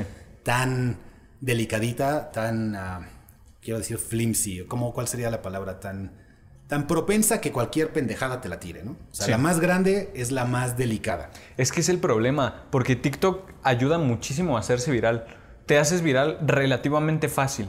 O sea, obviamente le tienes que poner esfuerzo, un tiempo de dedicación, pero si creas impacto, si conoces las estrategias, pues relativamente fácil te puedes hacer viral. Pero de esa misma manera, así de sencillo te tiran la cuenta, así de sencillo eh, te, te denuncian, te bajan un vídeo y, y es todo problemas, ¿no? Entonces hay un un 50-50, ¿no? Sí tiene sus pros y sus contras. Mira, ahí te voy a decir un pequeño... Hack. Que yo también, lo- no hack, pero es una realización que me llegó como creador de contenido y que aprendí gracias a mi, a mi pareja es experta en finanzas, mi pareja como si fuera homo erectus, mi mujer, hashtag no homo, No. hashtag no tengo pedos, hashtag ya entienden a lo que me refiero, este, eh, mi, mi mujer es experta en finanzas. Y una de las cosas que te enseñan, lo- supongo que lo puedes leer en el libro de Padre Rico, Padre Pobre, o lo puedes ver con tu asesor financiero, es que hay que diversificar. ¿Qué hace la gente rica? La gente de verdad, de dinero, tiene, no tiene una fuente de ingreso, tiene varias. Suena muy fácil, pero, o sea, suena de- dicho muy fácil, pero ya en realidad sí, nada más tengo que tener muchas fuentes de ingreso. Ah, ¿no? ¿Cómo las consigue, Sí, no? Sin embargo, no está. Por eso hay que aprender de estas, de estas cosas y no es tanto pedo como uno cree. El chiste es meterle, pues, invertir aquí, aunque sea un negocito, un puesto de tamales y ahí metes tus ahorros y En vez de nada más tu trabajo, ya tienes dos fuentes. Y después, si monetizas tu canal, ya tienes otra fuente. Y tienes tu trabajo. Y tienes tus presentaciones en, vivo. Y le empiezas a mover por ahí. Si diversificas en cuanto a dinero, es como te mantienes fuerte financieramente. Porque por, te van a tirar tu ah, puesto de tamales, te van a correr del, trabajo, te van a dejar de contratar, te van a quitar tus, tus ah, redes. O sea, algo de tu, una de tus fuentes va a caer, pero si tienes varias, aguantas Sí. vara. Sí, no todas al mismo tiempo, Tienes ¿no? una, que es lo que la mayoría de la gente hace, y te corren, es cuando valemos madre. Ah, traducido a redes sociales, pues hay que empezarle a mandar seguidores de, de TikTok, a Face, a Instagram, a YouTube. Necesitas tener varias plataformas. Para que, una vez más, nos tiran una, pues tenemos más pies, no nada más una, un pilar, ¿no? O para levantar una nueva en TikTok ayudándote de Instagram, por ejemplo, ¿no? Ajá. Sí, Sí, sí, de y empezar manera. a mandar, no, no solamente publicar, sino saber que lo- la misma fragilidad de la, Plataforma. de la plataforma pues te, te tiene que impulsar a empezar a mandar gente a otros lados. Sí. Entonces, esta es una pequeña lección de redes sociales, señores, de redes sociales de novatos como nosotros y también de cuestiones financieras. Hay que meterle diversificación. Que eh, diría lo mismo para cuestiones de ligue. Cuando estás empezando, hay que diversificar. Hay que tener varias entradas, ¿no? Varias entradas. Ya después que las cosas ya se vean más serias, ya veas compromiso, ya veas reciprocidad. Es el momento de cortar y huir. No. Mira, ahí podrías hacer eso. Depende de que quieras, pero ya tienes la opción. Sí, Justamente que te da la diversificación de opciones. La mentalidad de abundancia, como diría eh, Kiyosaki, ¿es el de Padre Rico? Ni idea. Kiyosaki, me parece. Bueno, estoy hablando con el culo. El punto es que hay que diversificar ahí hasta para ligar. No puedes estar con una. de, Ah, llevo dos años, a ver si me. Si me No, y sobre responde". todo, so- sobre todo ese tiempo, ¿no? Dos años. Es que no inviertes dos años ni en tu madre, ¿no? ¿Cómo les vas a invertir en, En alguien que en no te alguien que no te corresponde? Pero lo dices como si no pasara. Pasa un es chingo. que sí, ese es el problema, que pasa mucho. A Que- ver, vamos a hablar fuera de cuestiones acá De- problemáticas. sí. Vámonos a mi campo de dominio. Eh, ¿a ¿Cuánto fue lo le, llamo guanitis a esta, a esta Fijación. enfermedad, obsesión. fijación, obsesión? Eh, la gente le dice crush o estar enamorado, pero yo le digo guanitis. Pero, Y- pero ¿por qué guanitis? Eh, guan de uno Ah, ok. y ok, ok. itis de enfermedad. Entonces, y aparte no le digo yo, esta cuestión es de por ahí de los ochentas, cuando empezaron estas con las técnicas de liga y estas Sí. ah, cuestiones cuestionables y todo, pero por ahí empezó y le decían guanitis a esto de estar como pendejo con una chica por dos meses, dos años, diez años. Lo diré de exagerado, pero sí pasa, sí pasa. Entonces, ¿cuán- ¿cuánto es lo más largo de guanitis que te ha pasado a ti? Mm, tendría que irme muy en retrospectiva. No, pero, o sea, no, no, no quiero un número exacto, nada más. De estar detrás que de, traías- alguien. De que tuviste, ya entendiste que es guanitis. Sí. Que, ¿cuánto, es- Mm. ¿Cuánto estuviste ahí como pendejo con esta chica que no funcionó? Mm, es que es difícil porque no soy muy de. No soy, en primera, no soy muy de ir a buscar a una persona. Ah. Eh, como buscar pareja tam- nunca fue como una de mis prioridades. Si se daba, estaba bien, ¿no? Y otra es que, aparte de eso, no tampoco había sido como muy del. del- a lo mejor del simpeo, sí, como de regalar cosas, de Sí, comprar sí. cosas, de cantar canciones, de hacer carteles. Eso sí, y me arrepiento de muchas. Sí fui, pero como mucho tiempo, la verdad es que no. O sea, Bueno, sí- ah, con la que más hiciste esta- Con la que este más. esfuerzo. Estos esfuerzos de los que estás hablando no vienen de la nada. Quizás- Te, te recordaron algo. quizás dos meses. Dos meses. Más o menos. Te trajo ahí arrastrando. Sí. Es un buen ejemplo y tal vez no es de los más exagerados que he recibido, sobre todo con la gente que luego a veces llego a trabajar. Me llegan con ejemplos muy cabrones de llevo tanto con esta chica y sí está muy cabrón. Sin embargo, dos meses son buen, dignos de mencionarse. ¿Cuántas personas pudiste haber conocido? ¿Cuánta esfuerzo mental, hasta económico, se le puso a esta chica? Y no llegó a nada, ¿no? Y son dos meses, güey. Hasta, es más, puedes aprender principios de alemán en ese, en Sí. ese tiempo, ¿no? Sí, puedes hacer muchísimas cosas, como digo. O sea, es que el tiempo es valiosísimo, el tiempo es invaluable. Y, y desperdiciarlo en gente que no vale la pena, que no te corresponde, pues todo, todo se reduce a eso, ¿no? El tiempo es lo único, el único asset o efectivo que tenemos, activo, importante que tenemos, que no podemos recuperar. Incluso el dinero es esfuerzo más tiempo. es dinero, lo haces en tu trabajo, lo haces en tus ventas, lo haces hasta, hasta cuando te dan dinero tus papás los domingos. Es producto de tu tiempo, esperar y el esfuerzo que hiciste portándote bien, limpiando, siendo... El Sí, dinero es tiempo más esfuerzo. Y lo único que no podemos recuperar es el tiempo. tiempo. Y ahí están dos meses tirados a la basura Sí. con una chica y aparte una que otra pizca de reputación por ahí. Me imagino que, no sé, tus amigos, tu escuela, fue una cuestión así. Em, sí, en la escuela. Mm, es que es difícil. es difícil.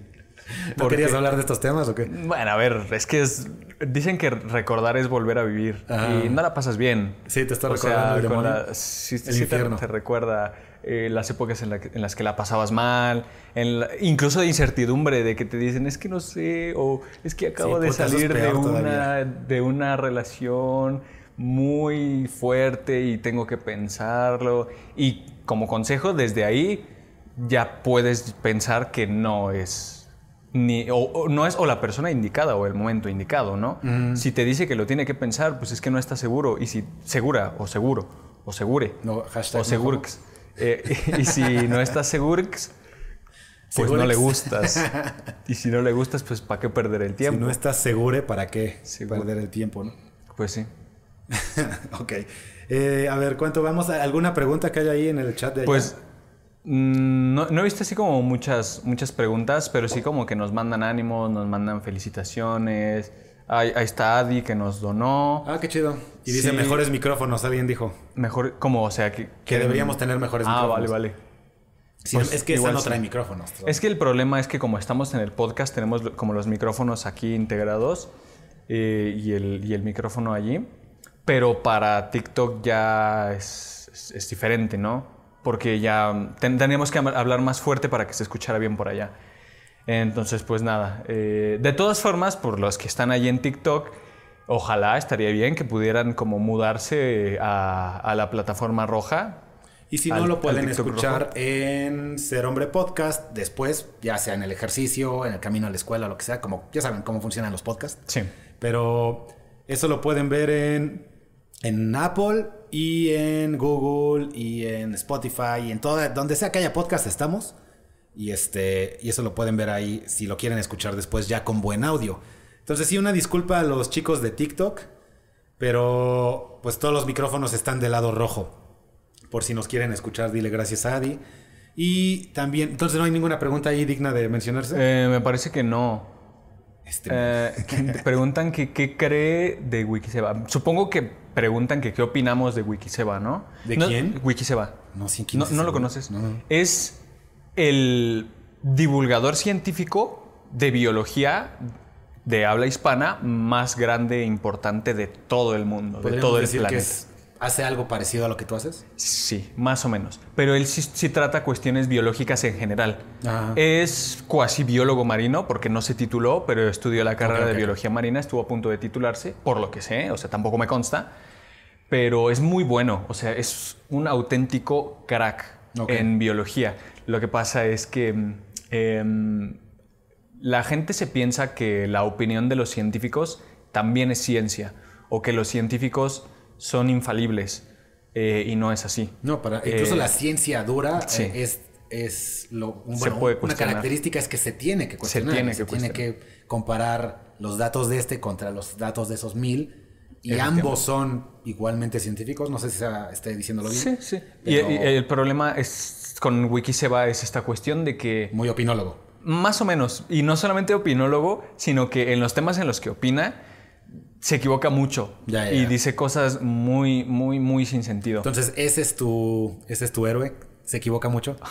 Sí, se- es que no es que no es nada más que se equivoque mucho, se equivoca mucho del peor lado, del lado progre. O sea, cuestiones como el aborto, cuestiones como ideología de género, está muy a favor de la ideología de género, el feminismo radical es eh, apoya el feminismo de los más radicales y aparte marxista, o sea, feminismo marxista. Y todo por, por dejarse llevar. Es lo que yo creo. A mí personalmente no me cae mal. Yo lo admiraba mucho y lo sigo respetando como divulgador científico de la misma manera en la que lo respetaba hace años que lo conocí. Pero en temas de biología, cuan- cuando, la gente empezó a darse cuenta que no le sabía mucho a las ciencias sociales, eh, empezaban incluso a menospreciarlo o a infravalorarlo en cuestiones de biología. Y lo que sí les puedo decir es que no le llegan ni a los talones a Wikiseba en biología. Es un crack. Pero pues ya, sí- ya sí en temas sociales pues es muy diferente la cosa. Yo tuve un debate con Wikiseba. ¿Ah, en serio? El año pasado tuve un debate con- de- con él precisamente sobre aborto. Y he de decir que a pesar de que no di mi mejor exposición, de que no hice lo mejor posible, pude haberlo hecho 100 veces mejor, la verdad es que pues el debate no fue como muy fructífero, ¿no? ¿Por qué? No. Saliste mal. No, al contrario. Todo el mundo se dio cuenta que Wikiseba no, no Tiene sus sabe. fallas. Sí, tiene Sí, muchas fallas en, temas sociales. Oye, ¿y esa, esa por qué no la he visto? Debería de estar ahí publicada. El debate con Wikiseba. sí, sí. ¿Dónde lo tienes? Sí lo tengo en la- el canal de YouTube. Ah, ok, ok. Pero es que el problema también es que Wikiseba se toma las cosas muy personales. Después de que tuvimos ese debate, tuvo este problema con My Name is High. No sé si conozcas a High, No, el de no. pelos morados. Es un chavillo muy delgado, moreno, que se pinta las uñas, tiene su cabello morado. Bueno, él también fue como no tengo muy el gusto. también fue como muy, muy famosillo en su, en su momento, ahora ya se retiró de TikTok, pero tuvo una polémica fortísima con Wikiseba despuesito de mi debate con él. Entonces él sintió que como yo había tenido un debate con él y mis seguidores pues empezaban a decirle, ¿sabes qué? Pues es evidente que no le sabes a las ciencias sociales, él pensaba que yo los alentaba, de la misma manera en que quizás podría sentir que lo, que lo hacía Jai. Y en ese sentido pues se hizo un poco la víctima y eliminó el, el live de su canal, Oh, que ya. es donde había tenido más interacción. Pero tú no lo tienes. No, yo sí lo, guardaste. afortunadamente lo, lo descargué antes Ya, de que ya, lo borrara, de que tuviéramos este problema o malentendido. Y ya después, este, Qué cobarde, ¿no, güey? pues sí, en parte sí. O sea, porque, mira, yo estoy grabando esto en vivo. Todavía no me ha tocado algo en donde me hagan pedazos. Tal vez me suceda. Yo lo dejaría. Pues sí, por O sea, evidencia de que aprendiste, ¿no? sí, de y que... Y no sabemos todo, güey. Pero qué, qué pedo que le diste su arrastrada y lo quita. Sí, Entonces ahí te das cuenta cómo eres más personaje que, exactamente. que ciencia o que... que o- tratas de aparentar cosas más allá del tratar de enseñar o del de que la gente aprenda o el tratar de ayudar. Y eso pues no es lo más ético. No está chido. Sin embargo, le dijiste, es un crack, es un máster, es un... Sí, es que sin duda, eso, eso yo no lo pongo en duda. Bueno, es- me gusta que yo hubiera sido un poquito más drástico y, y dicho, ya te me caíste del pedestal, ya, ya no me caes bien. O, yo- o sea, yo agarraría una posición un poquito más ruda, pero tú, este, me gusta que seas... Optar por la diplomacia siempre. No, y, y sí, y hasta eso yo también soy, a, a pesar de lo que mucha gente piense últimamente, eh, yo prefiero una discusión abierta a, a eliminar tanto Sí, sí. personas como páginas, como opiniones, o incluso estas discusiones. ¿no? Eh, ya llevamos, ¿qué, güey? Este, hora y media. Eh, 90 minutos, sí. Sí, yo creo que ah, ahí le vamos a dejar. ¿Algo más que te gustaría agregar? Uy, muchas cosas. Sí. A ver, Es una. que, eh, bueno, es que... A ver, pásame de- el agua, güey, también. ¿Tienes el- el agua ahí de ese lado? Ah, sí, perdón, perdón. No, no, no. te El tema de por sí del, del aborto es muy extenso. Ajá. El tema de la batalla cultural es también muy extenso. Eh, pero, pues, siempre hay espacio para algo más, ¿no? Siempre hay, hay tiempo para hablar de, de otras cosillas más. Sí. Y ahora que he dejado un poco de lado el tema providad, que por cierto, mencionar que, como decía al principio, el tema del providismo no es solamente estar en contra del aborto. Eh, la filosofía del provida es estar a favor de la preservación de la mayor cantidad de vidas humanas individuales posibles. En este sentido, no podemos estar en contra del aborto terapéutico, por ejemplo, que es aquel que se practica para preservar la vida de la madre Ok. cuando Ya, ya. la vida corre riesgo. Por Sí, ejemplo, sí, un embarazo ectópico, un embarazo de alto riesgo, cosas de ese estilo. No podemos estar en contra porque ahí estaríamos preservando una cantidad de vidas que no sería la, la mayor deseada, que sería cero, porque claro. ambos morirían. Entonces es preferible preservar la vida de la madre o de quien tenga más probabilidades de, de sobrevivir. No podemos estar en contra también de la legítima defensa, porque también eh, si se va a perder una vida, pues entonces nuevamente ponderación de derechos que se pierda la vida del triage, ¿no? ¿De cuál triage? De, o sea, de la, del... Del que está atentando. Exactamente. Originalmente, ¿no? Entonces, pero siempre y cuando sea por legítima defensa, ¿no? Eh, más allá del tema pro vida, que últimamente he estado tratando cuestiones que son un poco aledañas, como la cuestión de la ideología de género de las personas trans Y ahora he tratado de entrar un poco en el tema de la gordofobia. Ok. Que es un tema ay, delicadísimo que te da para hablar muchísimo, pero siempre es lo mismo y volver al mismo punto. Siempre ser muy pro vida, siempre estar a favor de la preservación de la vida de la mayor cantidad de humanos posibles. Por ejemplo, la gordofobia, vamos rápido. Sí hay discriminación, sí hay ataques, a veces injustos, Sí. o muchas veces, ah, contra la gente obesa. También por otro lado, esto de decir que la gordofobia es patriarcal y que son estándares ah, del patriarcado y de la opresión, es, es... Yo siempre, muchas de estas cosas cuando se ponen complejas las resumo en, en... ¿Te gustaría esto para tu hija? ¿Te gustaría esto para tu hijo? Es decir, me gustaría ver a mi hijo súper, súper obeso, súper, súper pasado de peso. La realidad es que no.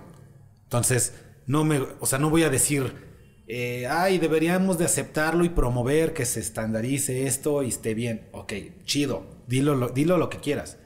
¿Te gustaría ver a tu hijo así, en una silla de ruedas, desde los 12 años, que no puede ni nada, ni hacer, ni tener relaciones, ni hacer amistades, ni jugar deportes, veces ni ni moverse siquiera, al trabajo, al ni baño. siquiera tienen erecciones. Los machos muchas veces ni siquiera pueden completar una erección por problemas de obesidad. O sea, son muchas cosas muy feas, muy... Sí, o sea, implica- aplica a lo sexual y a lo hasta la diversión y a- obviamente a la salud. La salud. Está el argumento de de algo me voy a morir. Pero ¿cómo vas a vivir? Sí. ¿No? O sea, Sí, sí, sí. En ese sentido, pues hemos estado tratando pues esos temas y espérenlos porque vamos a hablar de cosas muy, muy picantes en ese sentido. Va a estar, va a estar muy bueno. ¿Te gusta lo divertido? Sí, me, me gusta divertirme en, este, en estas pequeñas vacaciones del tema pro vida, hablar de, de cosas como ideología de género, gordofobia. Va a estar muy bueno. ese es el problema que le vería a tu y bueno, te ha funcionado, pero el problema que le vería a tu nombre eh, de usuario, al nombre que te ha hecho famoso es se puede pensar que exclusivamente vas a hablar de eso. Te podría decir que eh, nada más por por, Consejo, com- ¿no? por comparación, ah, eh, pues el mío es ser hombre. Entonces, me permite hablar de temas que en lo general le importen a los hombres. Un poquito más amplio. Que si se llamara Aprende a ligar. Y dices, bueno, ¿qué haces hablando de ideología de género, de feminismo, de política, de aborto, con un eh, experto científico? O sea, ¿qué chingados haces esto si te llamas Aprende a ligar? Estaría El- muy limitado. El nombre de la página siempre ha sido problemático desde el inicio. Ah, de hecho, ya estamos por cumplir dos años de la creación de la página, el 25 de marzo exactamente. Hoy estamos a 22, me parece. ¿no? 22, ajá. Eh, entonces, en tres días cumplimos exactamente dos años. Y bueno, he de decir que cuando yo hice la página de Facebook, que fue la primera, yo era un batillo de 18 años, ¿no? No, te- no, no lo había pensado demasiado bien. De hecho, incluso hice la página a las prisas porque quería hacerla el 25 y yo me enteré que el 25 de marzo era el Día Internacional del Niño por Nacer, como a las 8 de la noche. Entonces, a las prisas dije, pues piensa un nombre. Soy pro vida, sí, pero ¿qué más? ¿Pro vida a secas? No, yo quiero dar un enfoque científico. Entonces, por eso pro Fue vida muy simple y científico. llegar a la, a Sí, la conclusión. ¿no? y siempre ha sido problemático el nombre. Tanto Sí, por sí. lo de provida, porque hablo de otras cosas, como por lo científico, porque yo no soy científico. Yo no me considero a mí mismo científico, sino solamente divulgador Un científico. enfoque científico. Exactamente. Claro. Y es lo que mucha gente no entiende. Y siempre dicen, es que ¿por qué te haces llamar científico? Bueno, ¿qué te hace científico? Eh, Así es, estrictamente hablando. Esto es tener un laboratorio de investigación, tener una certificación. Porque, mira, puede ser arquitecto, puede ser incluso ingeniero en química. ¿Eso ya Eso te hace científico? Sí, de hecho, incluso un, por ejemplo, un licenciado en recursos humanos es científico, porque los recursos humanos son ciencias, Ciencias sociales. sociales, claro. Entonces, estrictamente, bajo la definición purista de la gente que cree que un científico es aquel titulado en una carrera de ciencia, incluso las personas, eh, y yo sería un estudiante de ciencia también, Claro. de una ciencia social como lo son los negocios internacionales o las relaciones internacionales. Sí, bueno, yo estudié eh, Derecho, que También es es de la división ciencia. de Ciencias Sociales. Exactamente. Me haría científico. Sí, eh, automáticamente bajo la definición purista. Pero un científico es aquella persona que utiliza el método científico. Ok. Entonces, pues No bajo esa tú. definición, yo sí sería un científico porque yo sí ocupo el método científico y también soy divulgador científico. Pero prefiero no decir que soy científico Porque yo personalmente creo que el entendimiento que tiene la mayoría de la gente no es bajo esta definición, sino que sí entienden que un científico es aquel que está con su laboratorio, con su placa de Petri, con su tubo de ensayo y cosas así. Entonces yo no soy, yo no soy esa persona y prefiero no decirlo para evitar problemas. Pues tal vez sería momento ya sea de un rebranding, porque no, no estás tan lejos, o sea, llevas poco, llevas como dos años. Dos años. Eh, entonces podríamos ya sea un rebranding o una página personal que nunca te tiene sus ventajas y que sea nada más tu nombre, ¿no? O sea, Sí. que eh, eres Ángel, ¿qué? Ángel Baeza. Baeza. Baeza. Ángel Baeza. ¿No Sí, tienes sí. una de Ángel Baeza? Sí, tengo mi, mi- mi cuenta personal, pero no es como que suba mucho contenido y tampoco en el mismo sentido. Más son cuestiones de la familia, cuestiones personales, gustos, por ahí algunos videos graciosos, cosas así. Pero sí lo he pensado para que ya no haya este problema de que esté hablando de temas que no son específicamente el aborto como mucha gente piensa que solamente de eso trata mi página, pues mudar un poquito el contenido a mi cuenta personal. Claro. Y mira, pasó porque empezaste, tenías 18, tenías la prisa, Sí. tenías un enfoque principal que era este tema. Exactamente. Ahora, pues la evolución y la vida te pone nuevas ah, cuestiones enfrente que tienes, o bueno, que vas a enfrentar, no tienes que, decides, pero eh, sí, o sea, ya sea cambiarle el nombre, que no creo. Yo de- deberías mantener esa y ya hacerla personal, yo creo. Sí, la personal. Pero bueno, esas son otras cuestiones. Otra cosa que quieras, ah, mencionaste la gordofobia y yo y no, ya hablamos de feminismo, no, y me refiero hablamos en el podcast, porque fue el 8M, Sí, fue lo de mi estaba funa, fue este, estas cuestiones, no solamente la mía, sino de la de otra persona que no sabes qué gusto me da ver cómo ya no tiene su cuenta y ahora tiene una de 40 personas. Lo vi eso y dije, "Ay, gracias. Justicia divina, karma, el público habló. Pues fuera de eso, aprovechar el espacio, ya para terminar, discúlpame que me extienda, No, bueno, no, eh, no para agradecer enormemente a todas y cada una de las personas que han hecho posible esto. Porque yo no habría llegado tan lejos, nunca me imaginé hacerlo y no lo hubiera hecho sin cada una de las personas que me apoyan y me siguen. Y que no solamente son ellos, sino que gran parte del trabajo es gracias a las personas profesionales, ellos sí, que trabajan en este proyecto.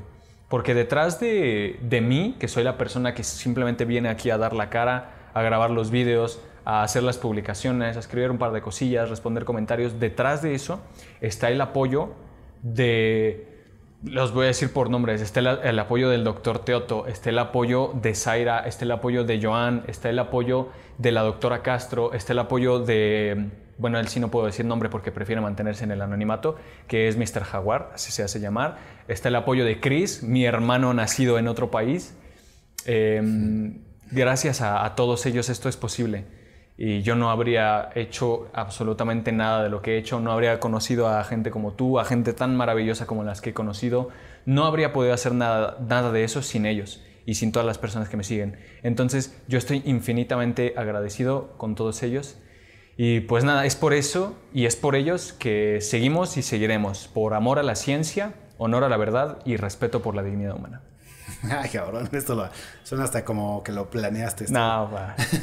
bueno, pues es- No, men, pues la verdad es que eh, gracias por venir. ¿Dónde te puede encontrar la gente? Normalmente estoy en mi casa, porque yo trabajo desde casa. En tus redes. Pero en redes sociales me pueden encontrar como Provida Científico en todas las redes sociales. Estamos en Facebook como Provida Científico. Estamos en TikTok como arroba Provida Científico 1, porque nos tiraron ya dos cuentas, una en la que puse Provida Científico y una en la que puse Provida Científico con un cero. Ahora va la de uno. Uno y vamos al dos. Y vamos tres, al 2 y a cuatro, ver, a ver hasta dónde llegamos. En Instagram, afortunadamente, no nos han tirado ni una. Estamos como arroba provida científico. En TikTok, eh, perdón, en Twitter ya sí es diferente porque estamos como arroba ciencia provida porque no daba los caracteres para ya, provida científico. Estamos como arroba ciencia provida. Y en YouTube también como provida científico. O sea, en la práctica todo es lo mismo y nos van a encontrar muy fácilmente. Sí, yo creo que si pones en Google a Provida Científico van a salir todas estas Todas las redes, las sí. que están activas, ¿no? Sí, sí. Pues men, eh, muchas gracias por venir. Eh, sigan a Ángel o al Provida Científico, como le quieran decir. Yo te quería decir que sigas con tu camino. Estás muy joven. Yo empecé a publicar a los 20. chale, creo que más tarde. Te iba a decir 25, pero no, como a los 27. 27. Entonces, ah, tú vas ah, ah, muy adelantado también con tu capacidad de argumentación, tu, tu cadencia, tu, la forma en la que te proyectas es mucho mejor de la que yo tenía al empezar, créeme. Si ves mi primer video te Gracias, vas a... gracias. A dar cuenta. Incluso podría decir eso que todavía eh, eres mejor. Hasta, hasta la fecha hablas Ah, mejor de lo que hablo yo. Pero Gracias, gracias. fuera de los halagos banales, eh, creo que el, el mundo está mejor con gente como tú. Tienes un buen mensaje. Eh, creo que hablar con la verdad, desagradable o agradable como sea, siempre es más importante que nada más darnos a palmaditas de, pues como de agrado. Y espero que sigas haciendo lo que haces, men, y no dejes de publicar y no te dejes afectar por esa gente que no tiene nada que hacer y se puso a tirarte caca en su celular. Pues sí. ¿Sí, sí? bien? Pues No, con eso todo, terminamos, todo- todo bien. Muchas gracias por venir. No, muchas gracias a ti por la invitación. Me, me encantó y eh, a ver si después nos encontramos en... Seguramente nos vamos a ver en Oh, alguna sí, otra no es la última vez esto. Sí, seguramente. Esta, nos, la- nos conocimos en esa famosa, infamosa, infame Reunión. reunión de la Liga, Liga de, la Injusticia. Que ya hay logo. Que ya hay logo. Y ni siquiera estoy seguro de que yo pertenezca o tú pertenezcas. Yo pensaba lo mismo, Ajá. porque como digo, el tema es un- el tema del providismo es un poco aislado, entonces no es como la cuestión que suelen tratar los de la Liga de la Injusticia, Ah. pero me dijeron, pues si a ti te incluyen o si hay un espacio, pues tú métete y ya. Pues me parece, mira, no sé si haya votación o una mesa como Una en- asamblea. como en los, los siete de The Voice, pero la, la gente hablará y ya decidirá si perteneces somos o o no. pertenecemos. Pero ahí nos conocimos y espero que, y no creo que esta sea la última vez que nos conocemos tampoco. Bueno, Y, y ojalá nos podamos reunir también con el resto de la Liga Sí, de no, Injusticia. sí, Pero ya completos, o sea, con Svalis, con Svalis. Mr. G, con Ajá. Fenomenal Alex, que Fenomenal Alex en este sentido pues sería igual a ti y a mí, porque nosotros como desposeemos capital y somos morenos, pues nos tratan de inferiores en el resto de la Liga de la Injusticia. Ojalá que algún día se dé, estaría muy, muy chido. estaría bien. Y sobre todo que regrese Jessica Nogues, que fue la, el, el catalyst, catalizador que provocó esta reunión de la Liga de la Injusticia. En fin, eso va a ser todo por hoy, señores. Recuerden que van a encontrar este podcast. Los que nos están viendo en YouTube lo pueden encontrar en Apple y en Google en Ser Hombre Podcast. También los que necesiten ayuda con cuestiones de pues masculinidad, liga, atracción, entren a y los que necesiten aprender de ciencia sobre el aborto y, eh, bueno, ciencia en general y más cuestiones, sigan al Provida Científico. Siempre se aprende algo con uno de sus videos y si no te entretienes y te la pasas bien. Eso va a ser todo por hoy y nos vemos a la próxima. Bye. Ser Hombre Podcast se graba en la Ciudad de México. Si necesitas ayuda con temas de atracción, conocer chicas, dejar de estar solo y valiendo madre a la hora de hablarle a una mujer, entra a serhombre.com.mx y haz una cita conmigo. Es gratis y vamos a ver cuál es tu problema en serhombre.com.mx. Ser hombre. Ah, también suscríbanse a las membresías de, de YouTube, que son las que están patrocinando esta, esta producción y este proyecto en general. Eh, suscríbete desde 49 pesos al mes. Es más para ayudar, pero además obtienes muchos beneficios que te ayudan a ti y a mí y seguimos con esto. Eh, esto en el canal de YouTube, Membresías Ser Hombre. Hashtag no homo.